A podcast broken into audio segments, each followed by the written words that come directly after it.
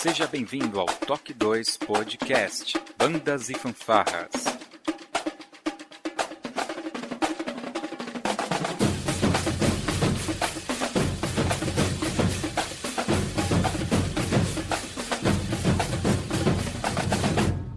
No ritmo da vida, na batida do coração.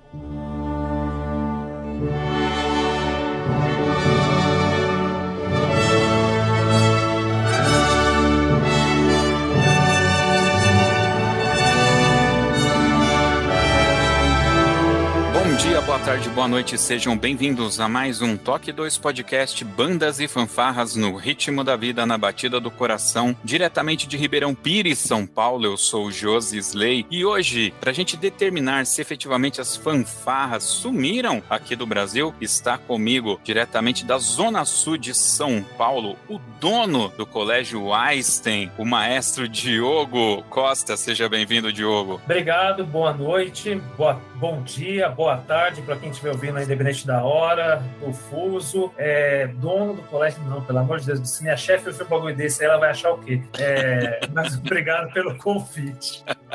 Já Muito começamos bem. com polêmica, que gostei, gostei. Sim, bastante polêmica. É por isso que você está aqui, poxa. Sinceridade demais, né? Bora. Muito sincero, muito sincero. E está aqui com a gente novamente, lá de São Luís do Paraitinga, o ex-maestro de fanfarra, o grande trombonista Ronan Dias. Seja bem-vindo ao Toque 2. Pô, uma pena ser ex-maestro de fanfarra, né? Mas a banda continua. Muito Vamos bem. discutir muito sobre isso hoje. Vamos bater esse papo, vamos falar um pouquinho mais sobre esse contexto e está aqui com a gente também toda a galera lá do Toque 2, da Confraria VIP do Toque 2, que está participando aqui na plateia. É isso, vamos lá, vamos saber um pouquinho mais logo depois da nossa vírgula sonora.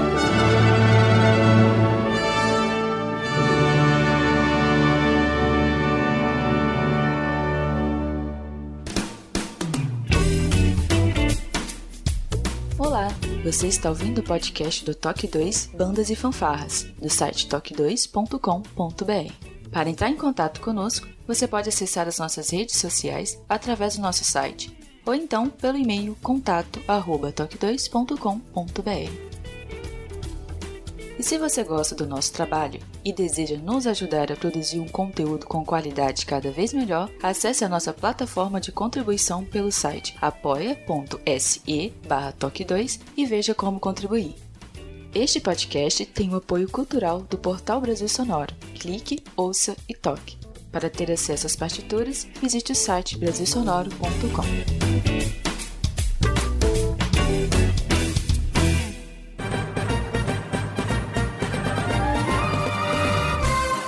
Muito bem, meus queridos. Há um tempão atrás, a gente gravou um podcast, na realidade, uma série de podcasts, onde nós fomos falando o que, que era uma fanfarra simples, o que era uma fanfarra com pisto, banda marcial, uma banda musical, uma banda de concerto, né? E as orquestras, né? Então vai ter link aqui no post para quem quiser saber o que, que é cada uma dessas classificações desses grupos musicais, né? E algo que apareceu na época, se não me engano, o Diogo participou desse podcast junto com o Thiago Ibrahim da Fama. E a gente falou bastante sobre é, essa questão do desaparecimento das fanfarras, é, inclusive dando a entender que já haviam é, bandas que vieram de fanfarras, né? Eventualmente até mantém o nome, como foi o, o caso da própria Fama, mas que na, na, na questão técnica já não é mais uma fanfarra, né? Era uma banda marcial ou a própria Facmol, né? Todo mundo Facmol vem de fanfarra mesmo, mas é uma banda musical, né? Que dança, que, que se expressa aí. E eu vou começar já com o Ronan para ele é, esclarecer pra gente se ele é efetivamente um ex-maestro de fanfarra, porque eu me lembro que a Famig é Famig e Bamig, não era? Fanfarra e banda, né, Ronan? Então, a gente estava usando os, as- os dois nomes, tanto que a gente ainda tem os dois brasões, mas a, a instituição é a FAMIG. A gente usou essa nomenclatura para diferenciar uma do- da outra, porque a gente participava do mesmo concurso com as duas corporações, as duas categorias técnicas,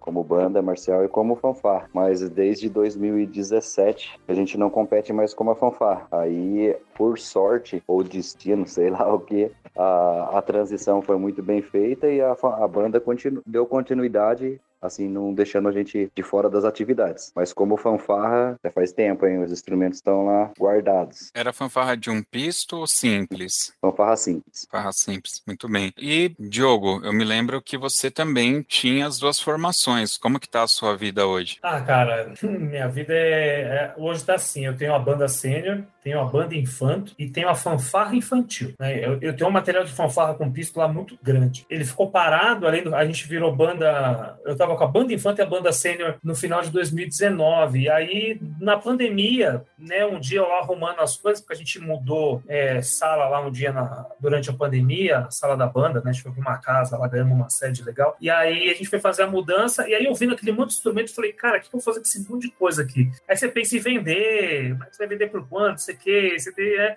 E no final das contas eu pensei e tive a ideia de montar a fanfarra mesmo, até por causa do tamanho do instrumento, né? Pensando na questão de anatomia das crianças. Aí eu montei a fanfarra infantil para crianças a partir dos seis anos. Então, dos 6 aos 10, eles ficam na fanfarra infantil. E aí, dessa turminha, eu vou pincelando e eles vão indo para a banda infanto. E aí, eles ficam na banda infanto o tempo, para depois ir para cima. Então, eu, tenho, eu, eu, eu, ainda sou maestro de fanfarra, mas a, a fanfarra infantil, ela não sai para campeonato, tá? Isso é importante. Ela é só para o trabalho interno de formação, até porque, assim, é, eu não tenho certeza, eu não vou ter concorrente. Se eu levar eles para o campeonato, não vou competir com ninguém. Então, a gente prefere trabalhar mesmo como uma escolinha para que eles façam o trabalho né? de, de subir de categoria. O seu contexto é um pouco diferente, né, Ronan? Porque a sua corporação ela é de prefeitura. Não. Não? Ah, não. Eu sempre achei que, a, que era de prefeitura. Olha não, não, só. É, é uma associação, a gente recebe uma ajuda, uma subvenção do terceiro setor aqui da prefeitura. Ah, legal. Mas a gente também tem o trabalho de recurso próprio e a gente faz os bingos da vida, carnezinho na rua, tem de tudo. E aproveitando até o que o Diogo levantou, o nosso material de fanfarra também a gente usa na iniciação musical. É a criançada da escolinha, eles começam com material de fanfarra, até porque a gente não tem muito material de banda, né? Daí e tem muito material de fanfarra, muito, mas muito mesmo. A gente tem um material de banda, de fanfarra, que é o, o top, que é para competir, que são as cornetas já sinfônicas, com todas as correções possíveis que gente pode fazer e melhorar. E tem um material, assim, os China, né? Que dá para começar, que você não tem muito dó de dar na mão das crianças. Então a gente faz esse trabalho da mesma forma como o Diogo é, levantou ali, e é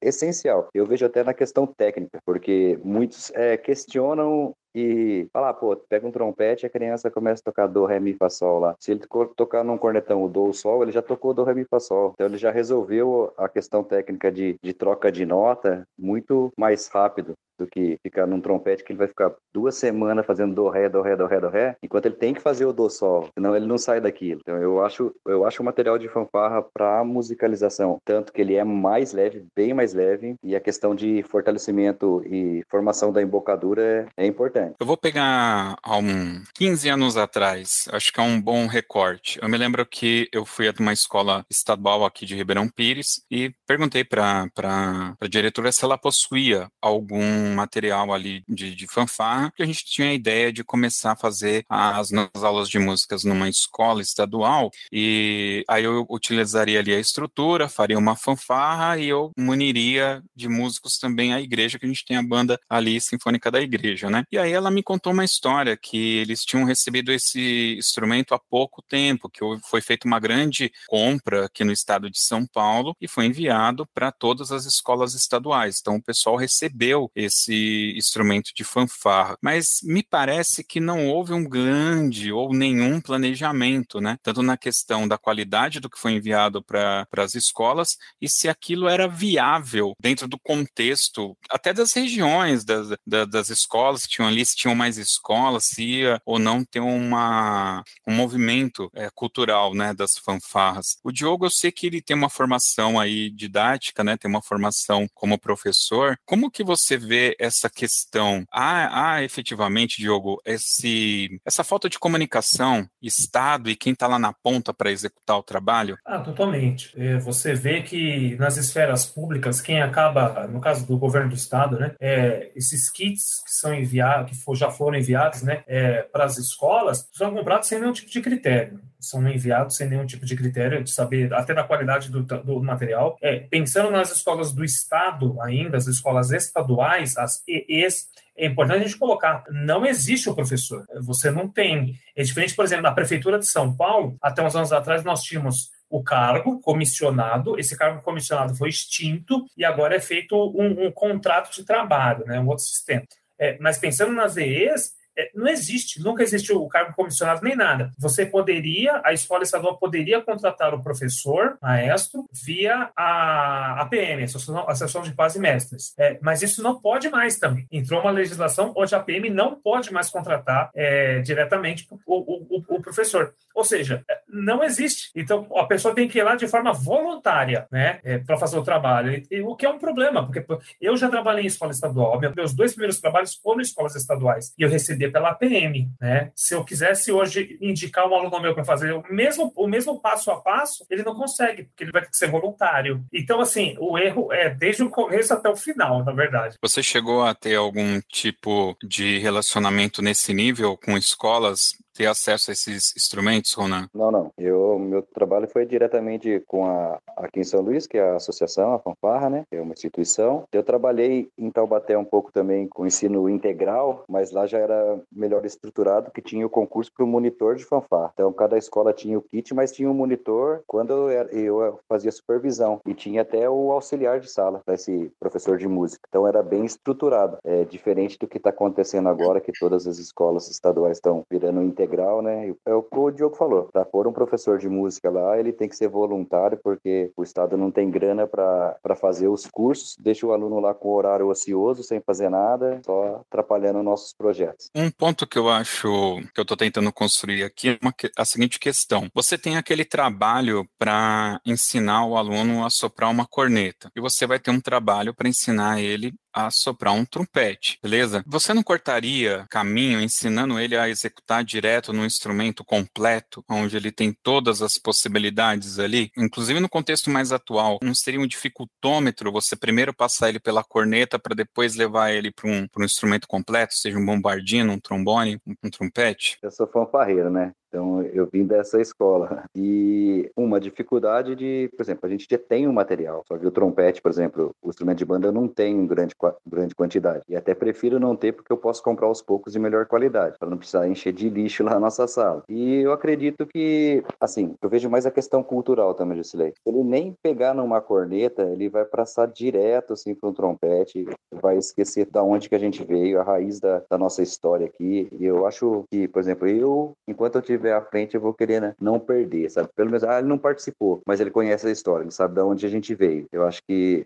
essa questão é válido, e hoje o pertencimento do, de qualquer coisa, de qualquer aluno, em qualquer corporação. Se a gente vê pelos, pelos times de futebol, por exemplo, a grande mídia, né? Não existe maior pertencimento, né? O cara, pô, eu sou, a, minha camisa é aquela ali, eu visto, dou sangue por aquilo, eu aprendi, eu vou ajudar a ensinar um outro aluno. Isso não existe mais, né? Então eu acho que a gente, se a gente abandonar por completo esses valores, daí que vai ser o fim mesmo. É, eu, eu vejo, eu vejo assim, o, o José, eu tô passando por esses dois lados. Eu pegar um aluno que ele pega o trompete, da forma como você perguntou, foi uma pergunta bem técnica. Se eu pensar nessa questão dele aprender a tocar, obviamente que no trompete ele vai ter um, um, um, conhecimento desde, desde o começo da base, esse beabá, com um pouco mais de cuidado, eu diria, né? Porque, assim, é que nem o, o, o, o Ronan falou, o cara vai ter, ele tem que aprender o dó e o sol, entendeu? Ele, ele, é forçado a isso, porque o instrumento, ele tem uma limitação harmônica, né? Ele não tem, ele não tem o ré, não tem o mi, não tem o fá, né? Falando bem grosseiramente, falando, é isso. É, no trompete, não, ele vai passar do dó, ele vai passar por ré, ele vai passar por mi, ele vai passar por fá para chegar no sol. Então, ele é mais,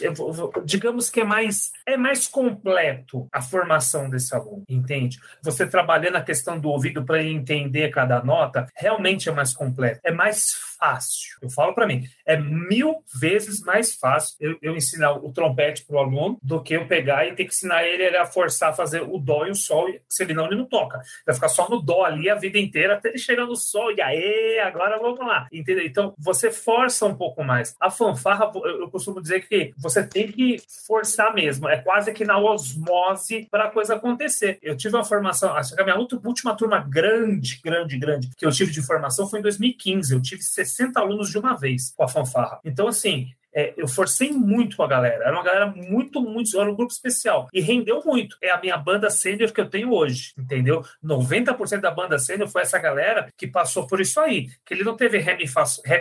Foi do dó pro sol para fazer a coisa acontecer, entendeu? Você tem que pegar o meu aluno que você quer que faça primeiro trom, primeira corneta, ele tem que começar no sol. O dó grave, meu, nem te interessa. Ele tem que começar no sol ali, para daqui a pouco ele aprender a quarta posição aqui, ele vai fazer o lá, aí ele vai abrir aqui, vai fazer a segunda posição, si, putz, é um pouquinho, tirou do médio. Pô, beleza, tem um cara para fazer o primeiro trompete. É assim. Então você é um, dois desse aqui. Quando você faz isso com a banda, não. Com a banda, você, tipo, se o cara fizer o do, do do ao do, ré, mi, fá, sol, você faz música pra caramba, entendeu? Uhum. Então, para você trabalhar ali é muito mais rápido, é muito mais fácil. É... Aí você me pergunta, o que, que é melhor pro aluno? Eu acho que não tem o que é melhor. Eu acho assim, é, com fanfarra eu tenho que forçar. Com a banda, eu não preciso forçar, então eu vou um pouco mais devagar. Fazendo um pouco mais devagar, talvez, pensando agora, está, talvez eu tenha mais cuidado com alguns detalhes, com algumas manias, com coisas mais técnicas que você, não forçando tanto, você fica com mais cuidado para perceber.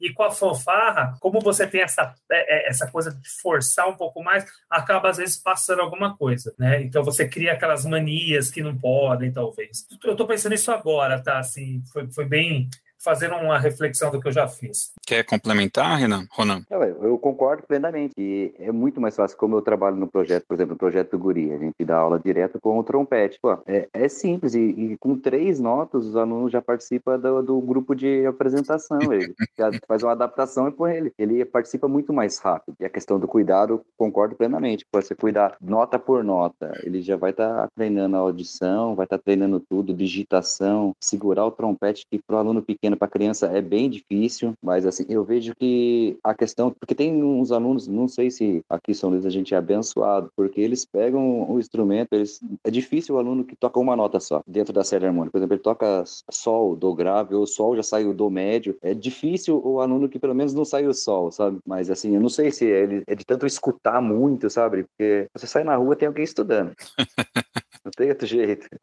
Então, se for diferente também, a gente acaba. Uma cidade de, pô, tem, sei lá, 6, 7 mil habitantes no centro. Tem uma escola de cada fundamental, uma ensino médio, uma. Não tem, não tem muito da onde não tirar, da onde tirar. Não tem, por exemplo, tem 10 escolas municipais que a gente vai colocar um professor em cada escola para depois funilar lá no nosso ensaio. Não tem. A gente tem que fazer tudo num lugar só, com o pouco interesse que há hoje e correr atrás e torcer para que dê certo. Muito bem. Fazer um overview rápido aqui, eu acho que faltou ali no começo, a gente fazer um lembrete, né? O que, que é uma fanfarra, tá? A gente tem a fanfarra simples, tem a fanfarra com um pisto. No caso da fanfarra simples, aí visualiza aí um trompete que não tem o pisto. Basicamente é isso isso. Que tem um nome isso, né? É maior. Como, como que chama? Tem um nome bonito pro, pro, pra corneta que só tem, toca uma nota. Não, na verdade, elas tocam série harmônicas, né? Sim, sim. Então, elas Mas... são, tem as, as cornetas simples, simples, simples, que ela não tem o gatilho, não tem nada. Exatamente. É, é, muitos chamam de trompete natural, né? Exatamente, trompete é, natural. É corneta. É corneta. e ela tem em várias afinações, né? Si bemol, Fá, Mi bemol. É, eu usava é, mais os graves em Sol também. E para as cornetas, quando eu precisava de nota Mi bemol, por exemplo, eu usava uma bomba de meio tom, é, a, colocava mais no instrumento. Ele ficava um pouquinho maior para poder ter as notas. Que basicamente aí, para quem está ouvindo, não está visualizando, é a curva ali onde você tira o, o, o guspe, né? A gente colocava ali um gatilho para dar uma abertura e buscar uma nota mais para cima, para baixo, enfim. E, a, e juntamente com isso, né? Aliás, isso são as, as fanfarra simples. A fanfarra com pisto é um trompete que só tem um pisto. Ponto. Basicamente isso. E você é. tem também agregado nos dois casos a percussão. Isso. Só, só lembrando, hein? Pisto e gatilho. Pisto e gatilho. Porque o gatilho faz a função do que é o segundo pisto, né? Então, é, é importante. Ajuda, ajuda é importante. Muito. Ajuda, né? Muito bem. Então, assim, só para contextualizar, quem tiver caindo de paraquedas aqui não está sabendo aqui. A gente acabou indo para um, um lado, assim, mais pedagógico da coisa, né? Como você vai ensinar um, uma corneta e ensinar um trompete, qual é a facilidade que você tem aqui, tal, tal, tal. Mas no nosso dia a dia, agora a gente vai sair um pouco vamos falar um pouco de suor, suor e lágrimas, que são os campeonatos de bandas e fanfarras. Quando a gente vai para um campeonato, recentemente eu gravei um, um podcast com o pessoal da Famolo, né? Então vou lembrar de 93 que nós tínhamos inúmeras fanfarras, tanto naturais como de um pisto, né? Então, uh, eu sei que vocês também não são tão tão novinhos aí, vocês têm essas carinhas de bebê, mas vocês também estão ali na, junto comigo nessa idade aí. É, Diogo, quando que você entrou nessa loucuragem ali? Como que era o perfil das, das fanfarras? Você começou em fanfarra, aliás? Comecei em fanfarra. Eu sou fanfarreiro. sou fanfarrão. Cara, quando eu ia... Eu, eu comecei no Einstein, né? Onde eu dou aula hoje, né? Era fanfarra simples, logo que eu entrei, depois virou fanfarra com pista, a gente foi pro primeiro campeonato Caeiras 93. Não, Caeiras não, desculpa, Atibaia Atibaia. Atibaia. Atibaia 93. E a primeira fanfarra que eu vi assim, pegada grande foi a Famolo. Você falou da Famolo aí, uhum. e a uhum. Famolo estava na nossa categoria. E no mesmo concurso na sênior estava o Noé. E eu falei, nossa, que maravilhoso, né? Aí foi paixão à primeira vista ali. Então, assim, tinha muita fanfarra. Era muito legal de você ir para um campeonato, seja em Atibaia, logo depois na sequência a gente foi para Caieiras também. E aí você tinha o Noé, você tinha a Famutri, você tinha a Famolo, você tinha a Fanfacali, você tinha o Águias. Eu sou falando das sêniores aqui, né, cara? Você tinha a própria Atibaia. Tinha muita fanfarra legal assim, tinha muita fanfarra com piso. Aí você ia nas categorias, nas juvenis, você tinha o, o Senai de Guarulhos, né, que, que era do Tio Chico, um tempão, né, você tinha a fanfarra de Cajati, você tinha o João de Deus, você teve o Salote, você teve a do, do Pinheiro, você tinha já nas categorias infantos, você tinha o próprio Einstein, você tinha a fanfarra do Padre Moi, tinha a fanfarra do Colégio Poti, tinha,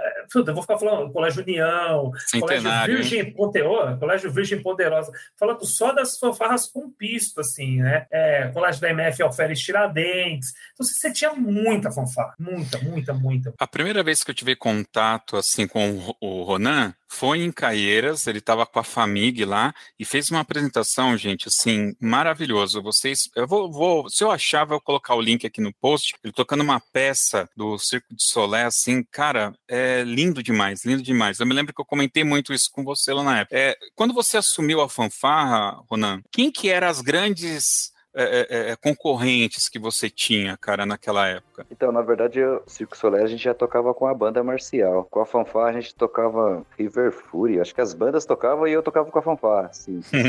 é, mas quando, é, aproveitando um pouco da, de história, né? Eu comecei a tocar aqui em São Luís, 94, mais ou menos. Também ia para concurso. Pô, era só pedrada, né? Centenário, Taubaté. Ah, não tinha nem era muita, muita fanfarra. É igual a gente sai com a banda hoje, tem lá, tem 10 bandas para competir. Hoje a gente tem duas fanfarras, uma, nenhuma mais, né? Aí, quando eu comecei a reger, eu trabalhei de 2003 a 2006 aqui também, foi quando eu comecei. Aí a fanfarra de Lagoinha era uma fanfarra muito boa, a gente era da juvenil ainda. Fanfarra de Lagoinha, depois teve um tempo que a fanfarra, o nome? Não, não vou conseguir me lembrar, eu sou, não sou muito bom de memória assim de nome não. O Diogo fala que é uma enciclopédia, né? Falou um monte.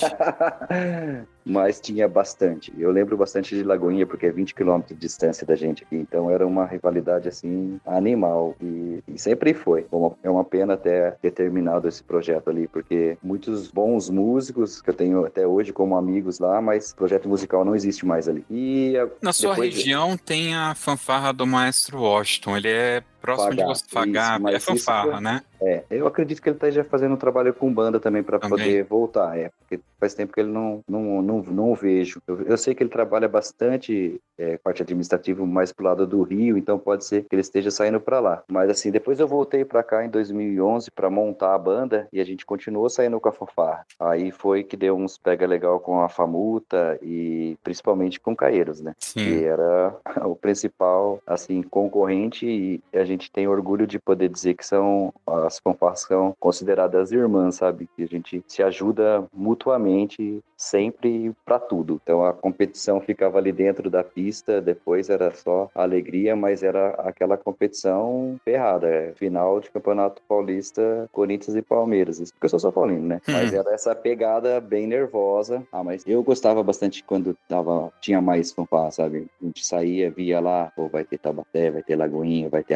Apagap de Lorena, vai estar tá brincadeiras, aí era mais divertido. E aproveitando, né, a nossa conversa e o assunto do podcast, eu acho que foi essa falta de competitividade que gerou o fim dos ensaios com a fanfarra simples, porque a gente, igual o Diogo falou, se eu ensaiar para ir para um concurso sozinho, eu tô perdendo tempo. Vamos lá, gostam, já que gostam de polêmica e estamos aqui para isso. Por muitas vezes eu recebi a ligação para saber se a gente tinha feito inscrição ou não. Você fez inscrição para esse concurso de outras fanfarras só para não não dá de frente, eu acho muito, muito pequeno e, e eu penso de outra forma, porque se a pessoa não, não compete, não se mistura com os grandes, ele vai continuar sendo pequeno pro resto da vida. Então, eu, por isso que a nossa banda aqui deu as caras logo na sênior, já a gente se meteu, deu o que der, o importante é a gente fazer música de qualidade, o resultado é que uma caneta escreve.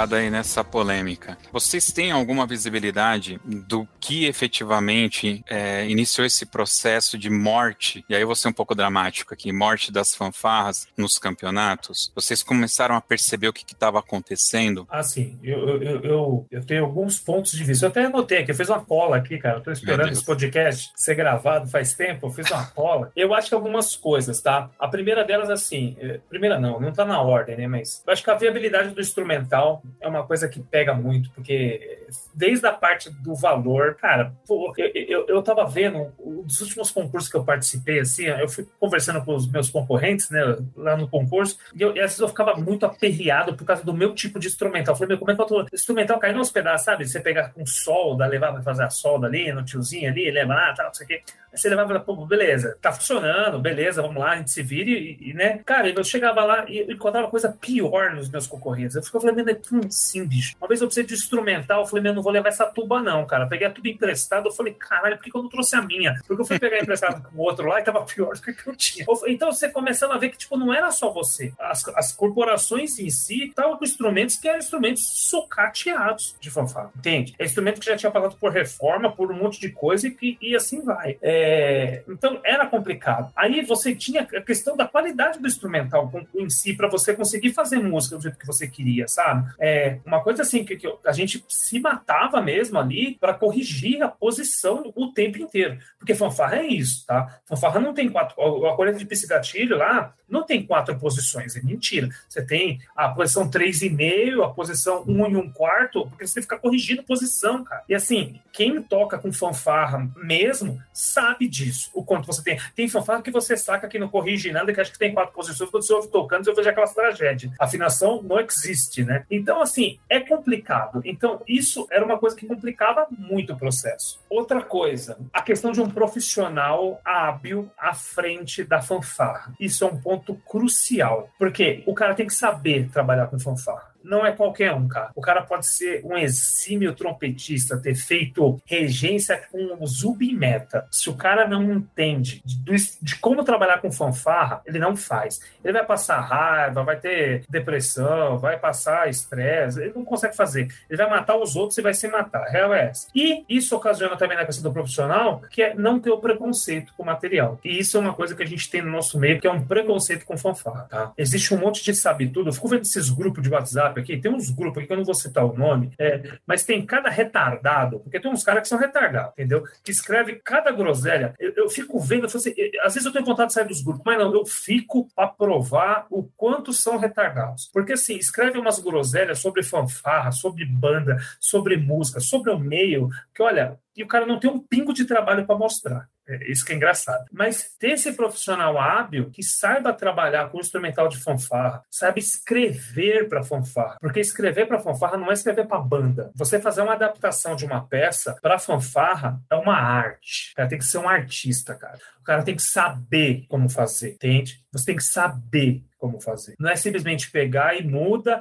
Ah, eu não tenho ré do trompete, então eu vou oitavar. Nem tudo que você oitava funciona, filho, por exemplo. Então tem várias coisas que você precisa pensar. Tem coisa que não dá para tocar com fanfarra, não adianta você inventar. Não dá. Tem coisa que não dá. E tem gente que insiste, né? E aí você vai fazendo um mau trabalho e isso traz um preconceito para os outros. Aí você tem a questão dos seus alunos que acabam depois indo, aqui, principalmente aqui na capital, aqui na, na Grande São Paulo. O cara vai fazer uma EMESP, ela vai querer fazer uma municipal, o aluno começa a frequentar um projeto guri, por exemplo. Ele não vai trabalhar com fanfarra, ele vai trabalhar com instrumental de banda, ele vai trabalhar com trompete, com trombone, entendeu? É, então você precisa também pensar nesse caso desse seu aluno aqui. Eu tive isso várias vezes, desde a época da fanfarra, quando eu tinha que preparar o meu aluno é, que tinha comprado um trompete para ele entrar na municipal para fazer uma coisinha. Dava certo, na maioria das vezes, mas fazer esse trabalho também era complicado para a gente. Então, aí o aluno chega lá e o que acontece? É, existe, e eu cansei de ver, cara, com amigos que devem estar ouvindo agora, é que tinha um preconceito até com a banda. Imagina Sim. com a fanfarra, entendeu? Sim. Porque eram músicos, é, é, entre aspas, profissionais. Toco na banda sinfônica jovem,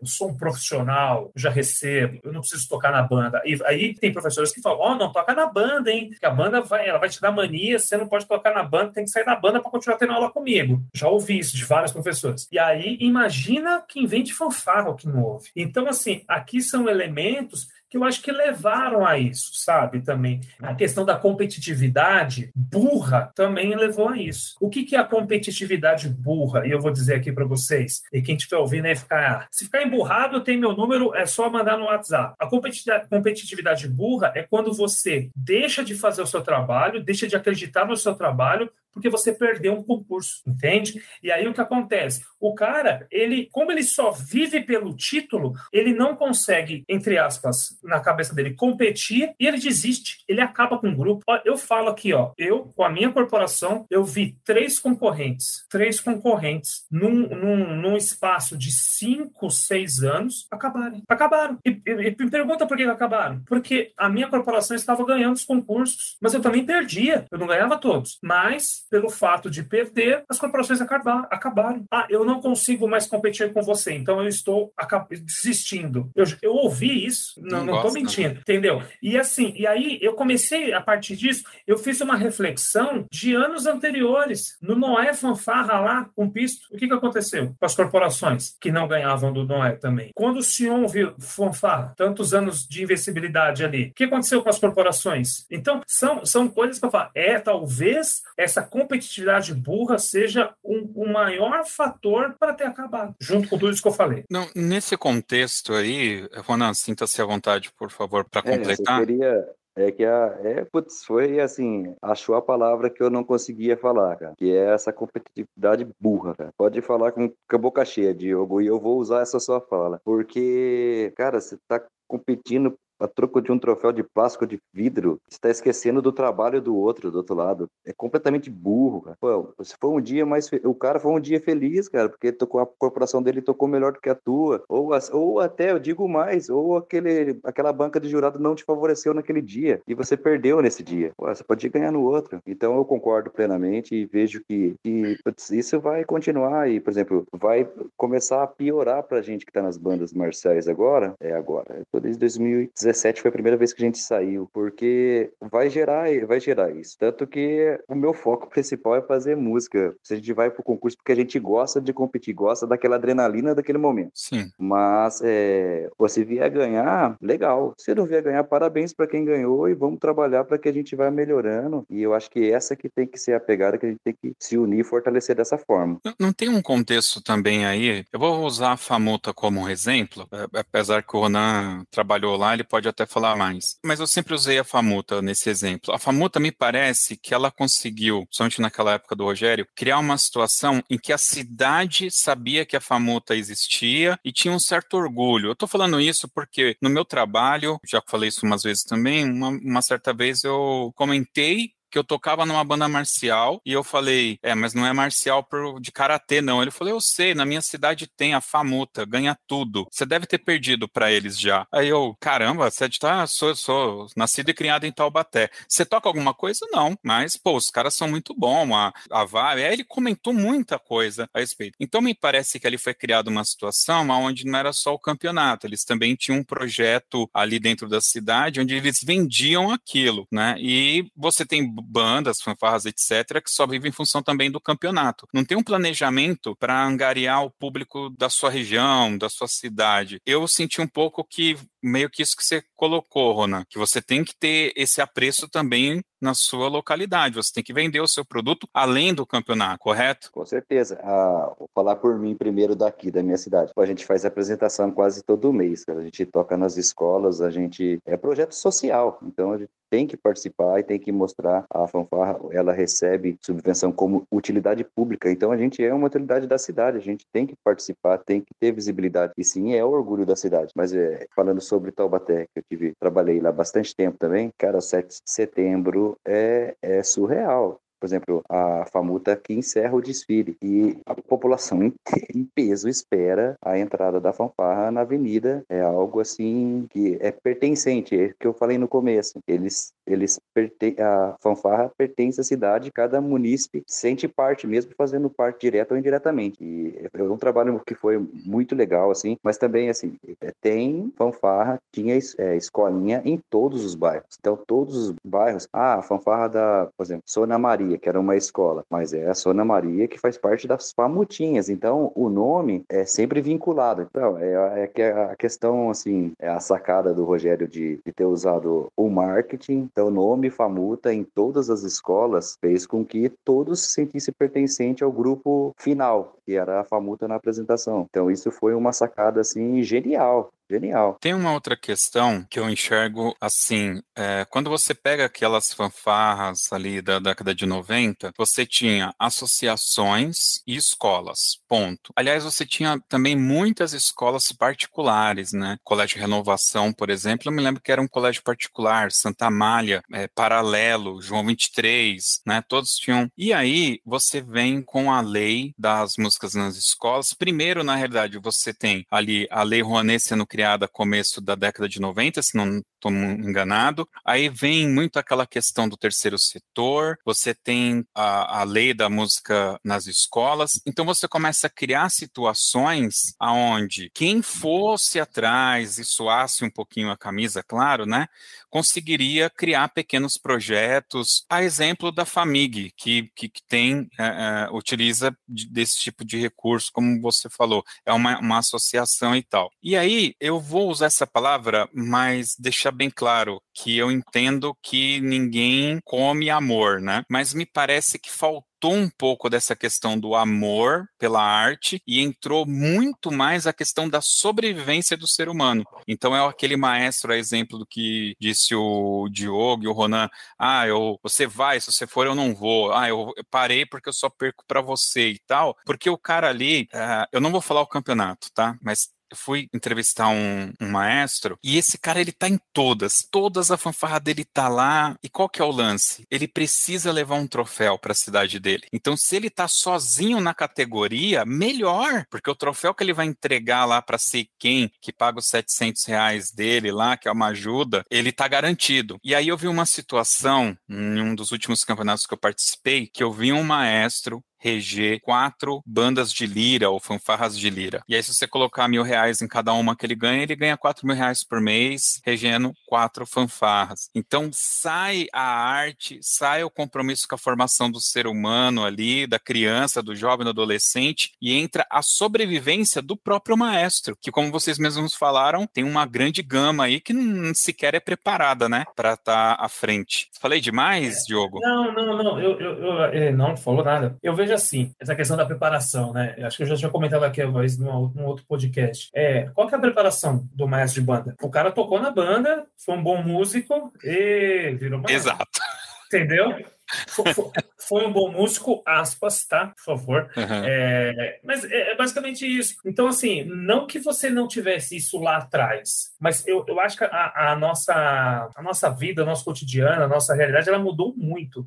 Hoje em dia, é, você tem qualquer informação que você quiser na palma da sua mão no celular. Qualquer informação. Então, o cara pega ali, assistiu um, um, um vídeo no YouTube do cara falando de regência é, é, de quatro batutas, o cara é um maestro, entendeu? Aí ele se abre, como ele tocou na fanfarra, ali ele tocou na fanfarra de lira, lá, lá da, da escolinha dele, aí ele aprendeu a contar um, dois, três, quatro aqui, fez o, a cruz aqui na frente, aqui, beleza, meu. É, ele vai lá, esse título maestro, coloca lá o, o, nome, faz um currículo, entrega, consegue um projeto, aí de repente, não sei como é que é muito no interior aí e tal, mas consegue uma escola, coisa, e assim vai, cara. Mas é o cara que vai ficar gritando com a criança, espancando aluno, fazendo um monte de merda. Você comentou agora, por exemplo, das escolas particulares. Eu vou te mandar daqui a pouquinho, eu já participei de um, de um, de um outro programa aí na, na pandemia, falando justamente disso, sobre por que, que as escolas particulares não investem nas bandas. Por que, que as escolas particulares? Eu tenho relato, o, o, o mantenedor da, da, do Einstein, ele é presidente do sindicato das escolas é, particulares do estado de São Paulo. É, eu, eu, eu posso te falar aqui por que, que, por que, que não existe banda e fanfarra em escola particular. Eu sei algumas histórias. Eu tenho histórias aqui, cara, que a gente só poderia contar depois da meia-noite. Começa, vai de abuso de menores a roubo. Incrível. Entendeu? Tem um picareta aí, por exemplo, picareta famoso aí do meio. Ele estava numa escola, tinha banda nessa escola. E aí ele saiu com a banda da escola. Ele pegou a banda e saiu com a banda. A banda, ele foi mandado embora. E aí montou uma associação lá. Como ele era um cara muito bem visto na escola, ele tinha dados. O que, que ele fez? Nesse meio tempo que ele saiu e montou a associação dele e levou a banda para essa associação, ele fez uma compra no nome da escola. Meu Deus do céu. Entendeu? E foi embora para a associação, recebeu os instrumentos lá, só que quem recebeu o valor lá, o DDA da compra, foi a escola, no CNPJ da escola, por exemplo. Isso é só um, um apanhado. Então, por exemplo, não tem banda e fanfarra em escola particular, 90% por causa de pessoas que fazem este e fizeram esse tipo de coisa. E aí? É um caso sério, é um problemaço isso, cara. Entende? Então, assim, muito do, do, do, do, de você não ter fanfarras também é porque você não tem espaço no mercado de trabalho. Um grande mercado de trabalho, que eram as escolas particulares, foram trancadas as portas por causa disso também, também, né? Opa, eu queria só com, complementar essa, essa sua linha, é que muitas pessoas não perceberam a, a evolução do tempo também, assim, para, para o nosso cargo maestro, Sim. certo?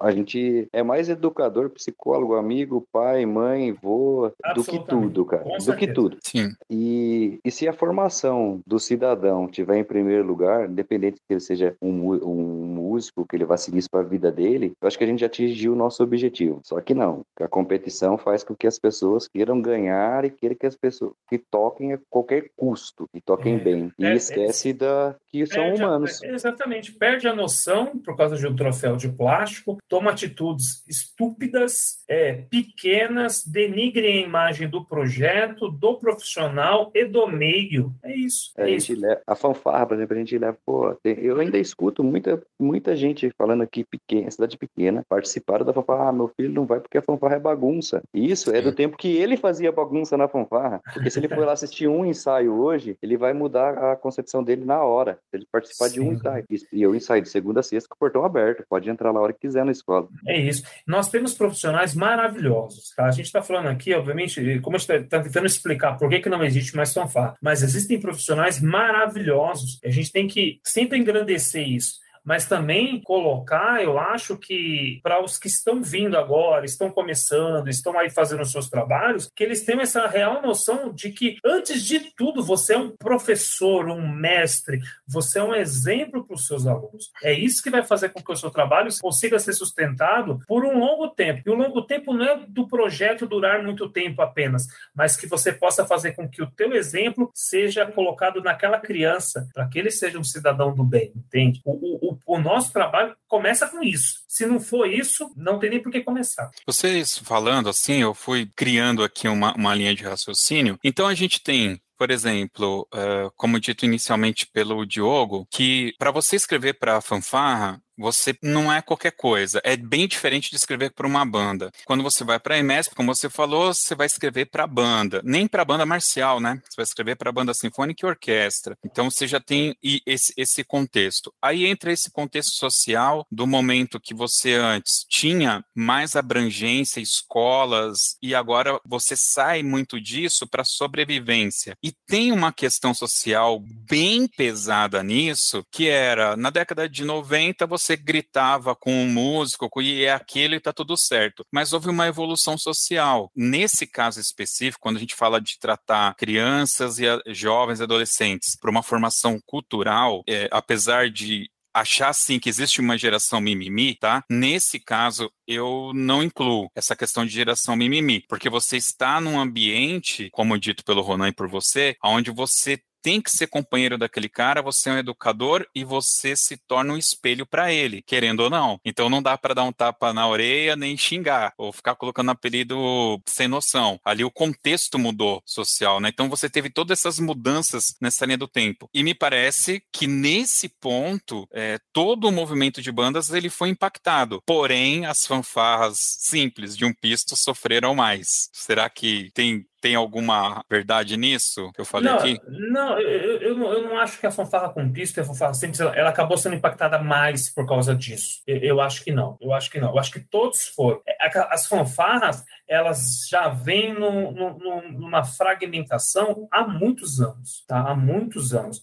Eu lembro, eu era, eu era, eu ainda tocava, eu lembro que teve uma discussão ali no começo, no final dos anos 90, começo dos anos 2000, para que as, os instrumentos de fanfarra eles fossem, é, eles iam separados de a, a, e acabar com a produção desse instrumental no país. Rolou uma discussão sobre isso até que o instrumental, a, a, o instrumental de pista e gatilho foi considerado um, um produto brasileiro, original e, e, e, criado no Brasil. Ele não existe em outro lugar. Sim. E aí ele foi lá colocado como um, não sei qual era o termo correto, mas como um produto brasileiro lá, patenteado e tudo mais, e aí se continuou a produção. Porém, o que aconteceu? A, a, produção continuou, só que ela foi encarecida, extremamente encarecida. Não compensa financeiramente. Eu lembro uma vez eu ouvi do, do, do, do Roberto da, da Veril que uma tuba de psigatilho, se tivesse que fazer, quem fazia era a linha de customização. Custava, na época, uns anos atrás, 14 mil reais para fazer uma tuba de psigatilho. Ninguém em Santa Consciência vai, vai gastar isso numa tuba de psigatilho, mas se você quisesse, era a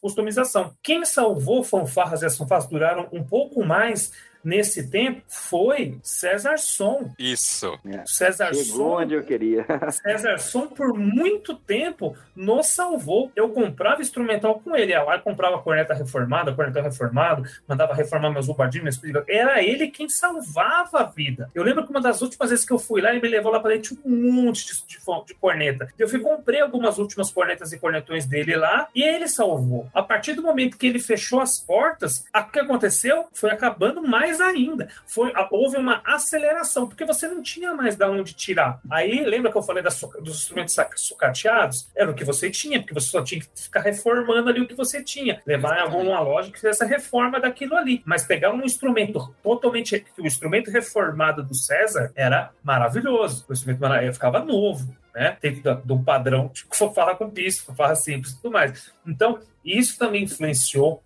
muito, o impacto foi forte. É o grande nome dos anos 90, 2000 até quando ele fechou a loja. Foi, ele foi o salvador da pátria, ele que manteve as fanfarras. Porque, por exemplo, a gente tem uma tuba lisa, precisava comprar uma tuba de pisto e tirar a máquina e pôr gatilho. E só ele fazia, só ele fazia. Aí agora, mais próximo, antes da gente parar as atividades com a fanfarra, 2015, 2000, é 2015 mais ou menos, que a Veril fez aquelas cornetas, eles chamavam de cornetas sinfônicas lá, com uma a qualidade do material era um pouquinho melhor. Porém, você comprava três trompetes China com o valor de uma corneta. Uma corneta. A gente comprou. A gente comprou porque a rivalidade sim forçou com que a gente precisava de mais qualidade para poder competir de igual para igual. Então eu tenho esse material parado aqui hoje. Pô, 15 corneta me vira 30 trompetes se eu tivesse comprado. Mas assim, palavra-chave para as bandas para acelerar o fim foi a perda do César, fechar a porta. Então, le... posso colocar mais uma coisa só? Claro. Rapidão, que 2016 2017 foi quando a gente saiu, acho que pela última vez aqui em São Luís. E é 2019 eu tive,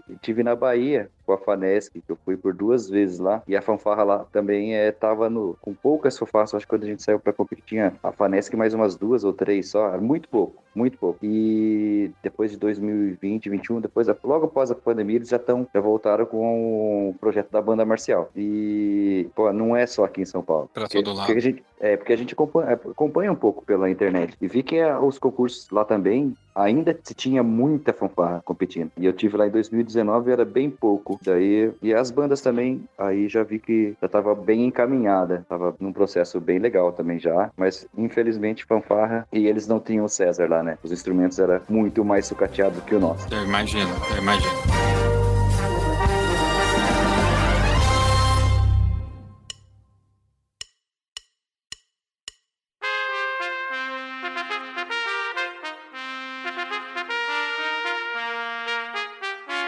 Pessoal, normalmente a gente está deixando as perguntas para o final, mas como o horário aqui está complicado hoje, a gente acabou atrasando um pouquinho. Se vocês me permitem, eu vou abrir perguntas para o pessoal da plateia, tá? Porque aí a gente dispensa aqueles que precisarem é, sair. Eu vou começar com o Luiz, que eu sei que ele tem pergunta. Luiz, você pode abrir o seu microfone e fazer sua pergunta, por favor. Gente, é, saudações aí. Eu estou aqui, posso até dizer, emocionado aí com tudo que está sendo dito, é, porque eu já venho da, de uma, vou falar dinastia, né? Porque isso aí, mas eu sou neto, filho, sobrinho de músico, primo, tudo. E eu cresci com meu pai tocando trompete e tal, e eu. É, então, tudo isso que vocês falaram mexeu muito comigo, assim, na questão do que. como está o contexto atual, como era e como era. Como disse o Diogo, quem viveu, viveu. Mas para ter vivido, ter, ter nascido também, né? Mas naquela época, é, ter nascido pouco. Porque os jovens agora são de 2000 e 2000 e, e, e 2005, né? É. 2005, por aí.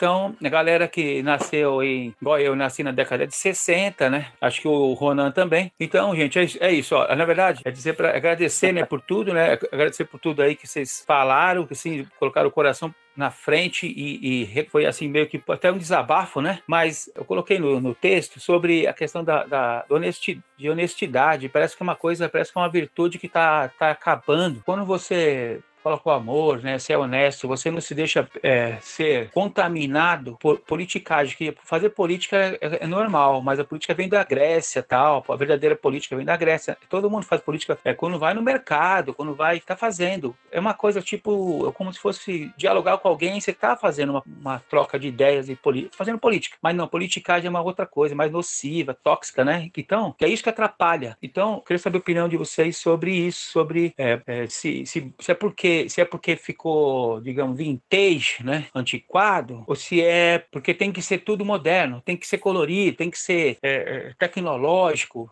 laser e tal. Até o laser tá ficando, tá ficando antiquado. Daqui a pouco né, é, vai ser, é, como chama, é, aquela imagem, holografia, né? Bom, então, pessoal, só para dizer que, que, que, eu não concordo com esse negócio, não concordo, né, que, que, que essa coisa toda de que fanfarra não pode ser legal, pode sim, foi, acabaram de falar que pode ser legal e que, e que, essa, que, que modernizar, que, que, que os instrumentos são é coisa do passado, não tem nada a ver, eu, eu sabe, para mim, se, se a pessoa igual o Ronan falou, que ele ainda está em atividade. Vocês, o, o Diogo também está em atividade, embora de um jeito assim, um pouco diferente. Não é aquele espírito que era antigamente, que era um monte de gente querendo fazer. Então, é aquele, é aquele, sabe, estão pisando em ovos, aquela coisa mais assim, é, digamos, delicada, que pode acabar também, pode continuar como pode acabar, infelizmente, né? Então, é isso. Eu, tô, é, eu acho que não é nem uma pergunta, né? Parece que é, é minha, meu ponto de vista também, porque eu, eu sou trombonista e de, toco desde moleque, então eu, eu, não toquei em fanfarra, né? Simples. E esse ano me chamaram para me chamar, olha, por incrível que pareça, hein? Uma escola aqui de São Paulo me chamou para fazer um trabalho com banda marcial, que tinha uma que, que tinha uma banda marcial com o pessoal do ensino fundamental. Aí Pronto, vai ter uma entrevista e a primeira pergunta: tem instrumento? É, o que vocês faziam? Tem várias perguntinhas para fazer. O que vocês faziam? Tinha instrumento? Tá? Tem pessoas interessadas? Tem. Então, tem que ser assim. Agora você não sabe se vai ter gente interessada. Você tem que ter certeza que vai e, e ter o apoio, como a, o Josilei falou da, da comunidade, da, da região ali afim, as famílias indo, não ficando só lá no, no, no da plataforma, é, se comunicando, tudo virtual, WhatsApp, tudo, e indo mesmo mesmo. Eu fui no, no João 23 no domingo à tarde. É, eu, uma preguiça de ir, mas a galera tava lá, parecia que. Nossa, pessoal animado. João 23 lá, que acabou, inclusive. Todo mundo ensaiando domingo com as mães fazendo lanche, aquela coisa toda diferente. Falei, puxa vida, hein, que legal isso, né? Eu queria ter feito parte disso, mas eu não fiz. É mais a banda musical mesmo. Então, pessoal, é só para se é uma pergunta que quiser complementar o que eu tô falando. Se não é falta de, de amor mesmo, é, ou daquilo, daquilo que foi falado aí. É, reunir, reunir a direção e, e, e, fazer a direção ser sincera com você, você olhar olho no olho e falar, ó, que, vocês querem ver essa galera feliz, tocando, é, sem, sem, sem, sabe, tocando por tocar pela música, pela arte, do que ficar competindo. Se for para competir, tem que ser uma coisa natural. Não é já para chegar, sair na avenida querendo esmagar o outro. É, é, não, faz música, gente fazer música, cidadania, é, não ficar com ficar menos tempo no celular, vendo TikTok, essas coisas aí que, que rios, que é uma loucura aquilo ali. Eu fiquei vendo aquilo ali, é, é hipnótico, né? É hipnótico aquilo ali. Então, é aquilo ali que, que desvia a atenção. Então, eu vou chegar, vou chegar, vou tentar reunir, olhar no olho sabe, de cada um e, falar: vocês estão afim de fazer um trabalho pela arte, da música mesmo? Bom, gente, é o que eu tenho, é eu tenho para dizer. Obrigado aí por tudo. É o desabafo aí do Luiz. Ah, tá louco.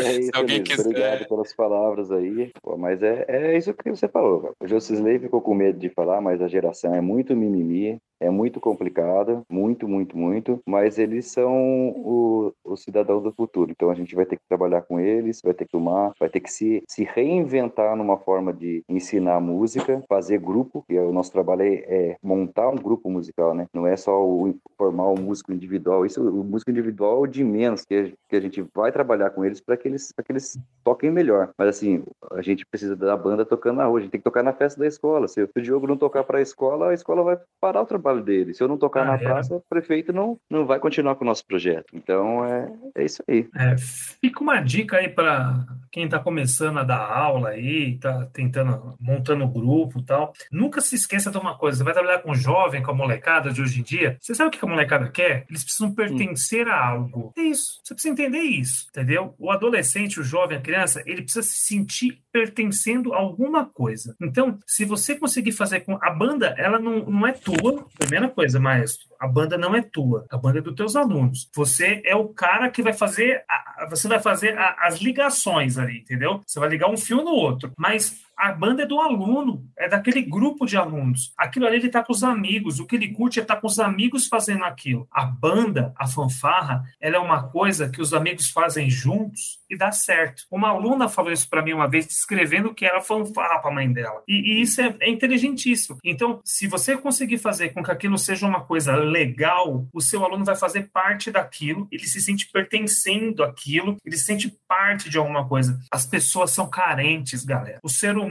é um, uma, um bicho carente. Adolescente e criança, então, é carente vezes mil. Ele tem um monte de coisa faltando em casa, não tem carinho, não se sente com amigo. Essa questão de, de, de depressão hoje em dia, ansiedade está aflorada. E, e, neste caso, não é mimimi, os meus amigos aí sabem disso. Então, são coisas que, que a banda faz parte, a fanfarra faz parte, e você vai conseguir fazer o trabalho se você conseguir ser o quê? Aquela coisa, a banda tem que ser aquela coisa que vai unir tudo isso e vai ser um aconchego para o aluno. E aí ele vai ficar contigo para o resto da tua vida, diretamente tocando com você ou indiretamente levando tudo que você ensinou para a vida dele. É isso. Maravilha, obrigado aí pelas palavras. Eu acho que é um acolhimento, né? Mais do que tudo, né? Você acolher, você, é, eu, eu, eu, trabalho em escola particular e tem criança com nove anos fazendo um psicólogo que tem um, um padrão de vida alto. Como é que pode? É, aí com indícios depressivos, algumas não têm diagnóstico. É, é, é muito é complicado porque tá, tá, tem crianças lá que são Asperger, outras não se sabe o que, que é direito, tá em estudo e não tô falar que é todo mundo, né? Mas assim, uma minoria, mas é significativo. E eu tenho que estar tá juntando essa galera toda lá. E, e, e quando eles falaram para mim assim, professor, quero que o senhor dê aula de musicalização, assim, que seja prazeroso. A única coisa que a gente pede, sabe? Nem, entre, nem queremos entrar em detalhes, seja prazeroso. É, que, que eles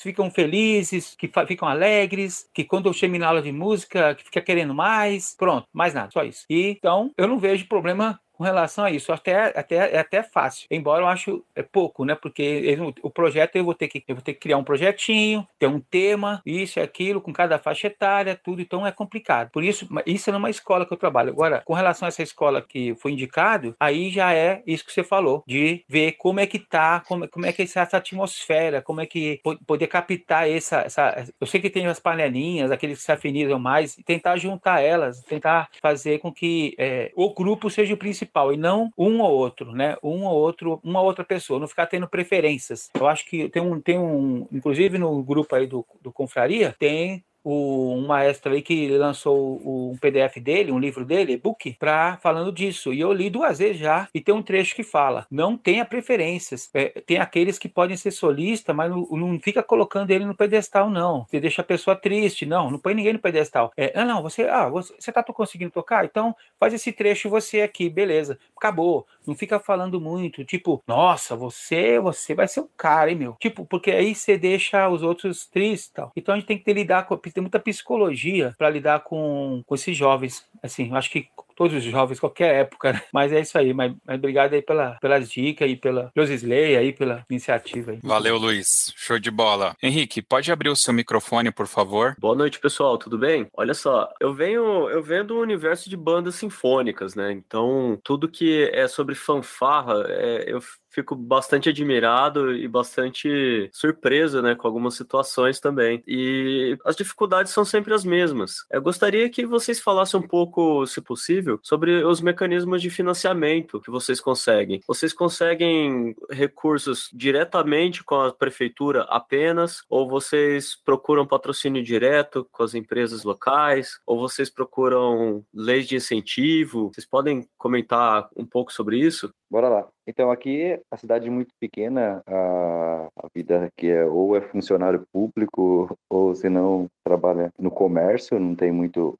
serviço, então a gente o recurso acaba sendo mais do terceiro setor com a prefeitura, mas para isso precisou que, que se torne uma associação, que tenha um tempo de trabalho, que tenha uma utilidade pública, que seja de utilidade pública, né? Mas a gente também trabalha bastante com, com a busca de recurso próprio, a gente faz as nossas campanhas de, de bingo, de a, pede ajuda para os ex-componentes, e o que tem dado uma ajuda bem grande ultimamente são os PROACs, no estado de São Paulo, que a gente tem conseguido dar uma movimentada melhor no meio. Nada mais do que isso também pelo menos aqui na minha realidade, cidade pequena, do interior. É, no meu caso, aqui eu estou numa escola particular, né? Então a gente acaba tendo o aparato financeiro da escola, mas eu também faço uma festa no começo do ano, sempre no mês de abril, faço uma festa do espeto, então faço uma festa bem grande, a gente consegue levar aí quase 800 a mil pessoas nessa festa, então a gente consegue fazer levantar uma, uma verba legal para poder manter o projeto com compra de instrumento, viagens e tudo tudo mais, né?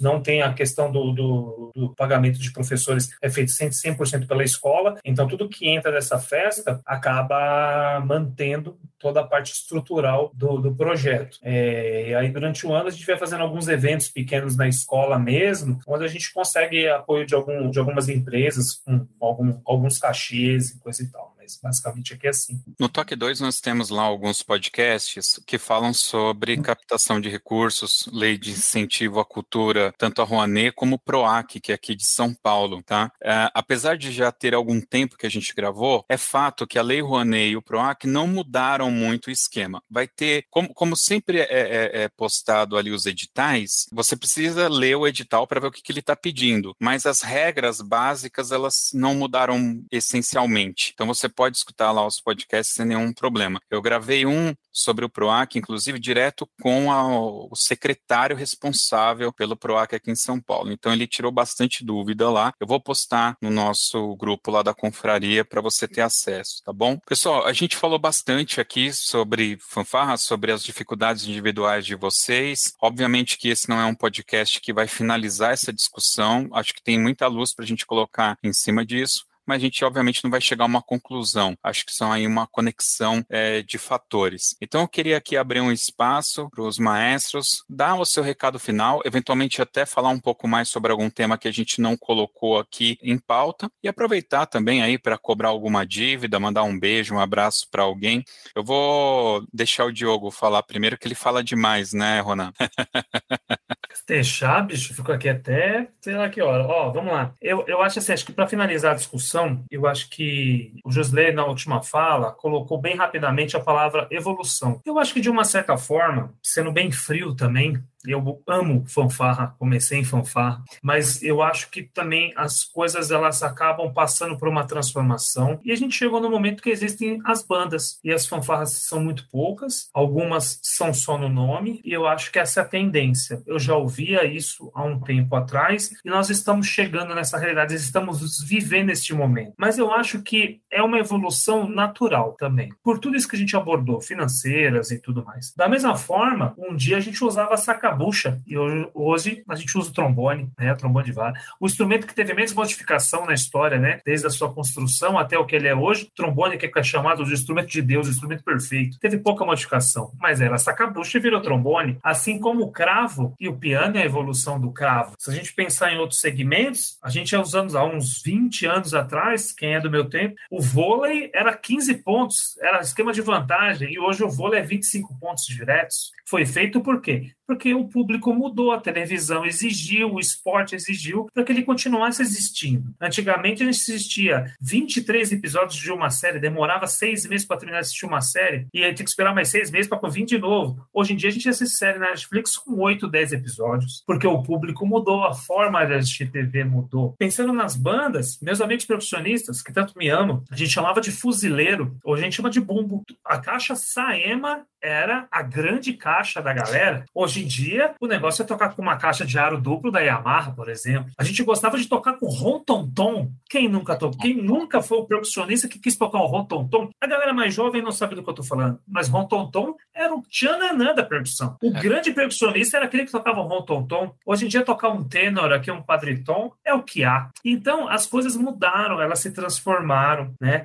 Eu acho que é, é com tristeza, mas também com uma consciência de que as coisas elas se transformam. E, e, talvez quando a gente vai falar, ah, o concurso de bandas e fanfarras, o fanfarras vai continuar existindo pela tradição e por algumas corporações que ainda usam o nome, na, o nome fanfarra na sua nomenclatura, mas será um concurso apenas de bandas. Tá? E eu não vejo. É, é, é, é uma coisa natural que nos entristece em partes, mas que faz parte. Faz parte desta evolução do nosso meio. Tá? Então, acho que eu queria só terminar essa discussão das fanfarras complementando com, com esse meu entendimento. Muito bem. Ronan, por favor, faça aí a, sua, a sua conclusão. Como falar depois de tudo isso? o Diogo disse tudo. Então, é assim, eu posso afirmar que eu, eu consegui é, vivenciar na pele a transformação de uma fanfarra simples de forma natural em banda marcial e vi acabar a fanfarra que me formou. Porque hoje eu acredito que seja muito, muito, muito difícil que a gente reutilize esses instrumentos, a não ser numa ocasião muito especial. Assim, pô, ah, vamos juntar a galera e vamos tocar o instrumento de fanfarra para fazer uma apresentação X, uma comemoração, porque para a gente voltar a ensaiar com as cornetas, para fazer apresentação, para tocar, para competir, eu acredito que a gente passou por esse processo evolutivo e entristece, mas que uma hora ia chegar ao fim, né? Infelizmente chegou pra gente, né? Se a gente tiver errado e der um, um boom no mundo e a gente voltar a tocar, pô, você pode ter certeza que a gente vai falar com a maior alegria. Pô, tô ensaiando de novo com as cornetas de gatilho, a gente tá fazendo um jogo de corneta aqui de novo. Mas eu, é, eu acho muito difícil. E prefiro encarar dessa forma como o Diogo explanou, que foi uma evolução gradativa, natural e que vai deixar saudade. E vocês novinhos que estão ouvindo, vocês não tiveram e não vão ter a oportunidade de ver um pega de de, da FAMIG com desenvolvimento, não vão poder ver um pega da FAMUTA com caieiras, vocês não vão poder ver e não vão nem saber o que foi o pega entre Noé, Famutre e Famolo. Vocês não vão saber o que é isso. Isso é só para quem viveu. Mas vocês vão poder ver outras coisas. Vocês vão poder ver a Bamig com Einstein, com Sion, com Atibaia, com Mauá, com Santana de Parnaíba, com Santa Isabel e assim por diante. Então, cada um vai ter a oportunidade de, vivenciar e contar a sua história. E assim a vida. Ah, daqui a um tempinho nós vamos ser só os caras de cabelo branco aqui, lembrando e falando que no meu tempo foi muito bom. E quem viveu fanfarra sabe disso. É isso aí, galera. Valeu. Vamos agora para as nossas dicas culturais.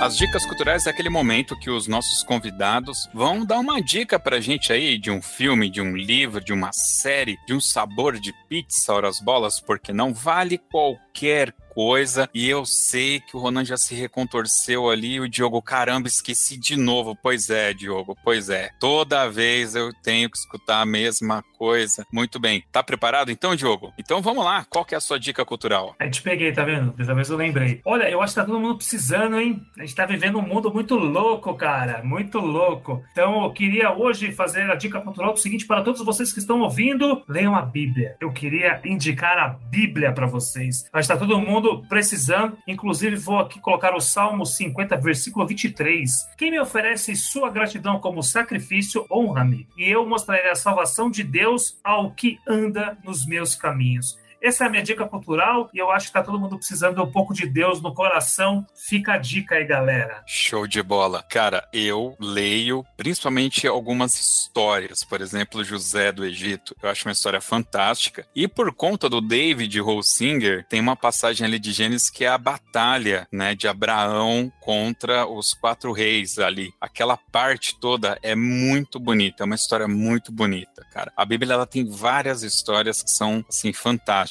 Maestro Ronan Dias tem uma dica pra gente? É, então, né? Vamos vender o nosso peixe.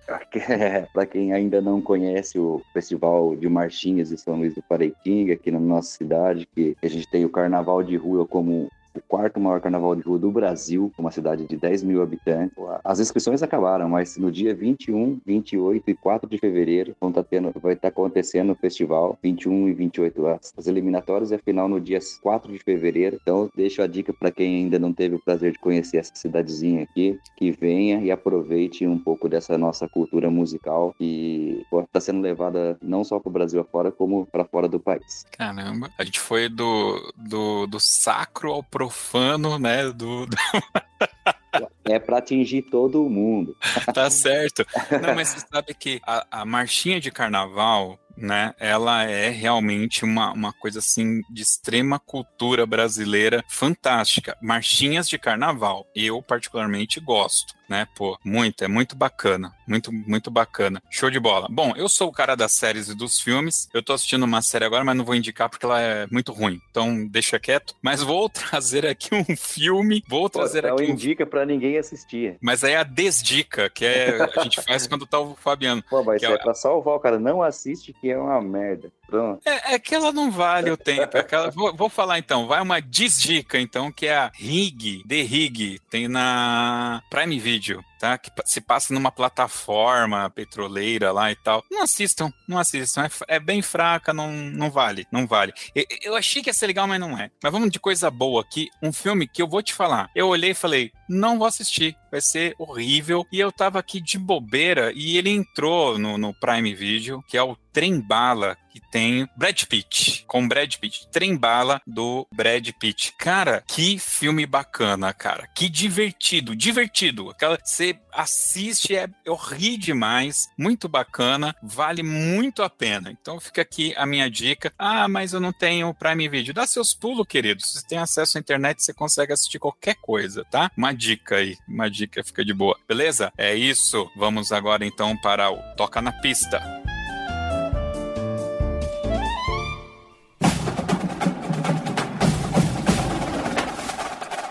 Toca na Pista, que é aquele momento, né, que a gente faz uma celebração às bandas e fanfarras que tocam na pista, nas ruas por todo o Brasil. E é aquele momento que os nossos convidados vão escolher uma música, mas óbvio, que não pode ser qualquer música, tem que ser uma música do coração, tá? E aí eu vou fazer o seguinte, eu vou deixar vocês falarem as músicas e depois eu vejo, eu já adianto, uma vai entrar no começo do programa como abertura e a outra vai ficar aqui no final. Então eu vou deixar vocês escolherem aí e depois eu vejo o que, que a gente faz na edição, tá bom? Esse é... E aí, o Diogo agora fez careta, ele não estava preparado para essa. Ah.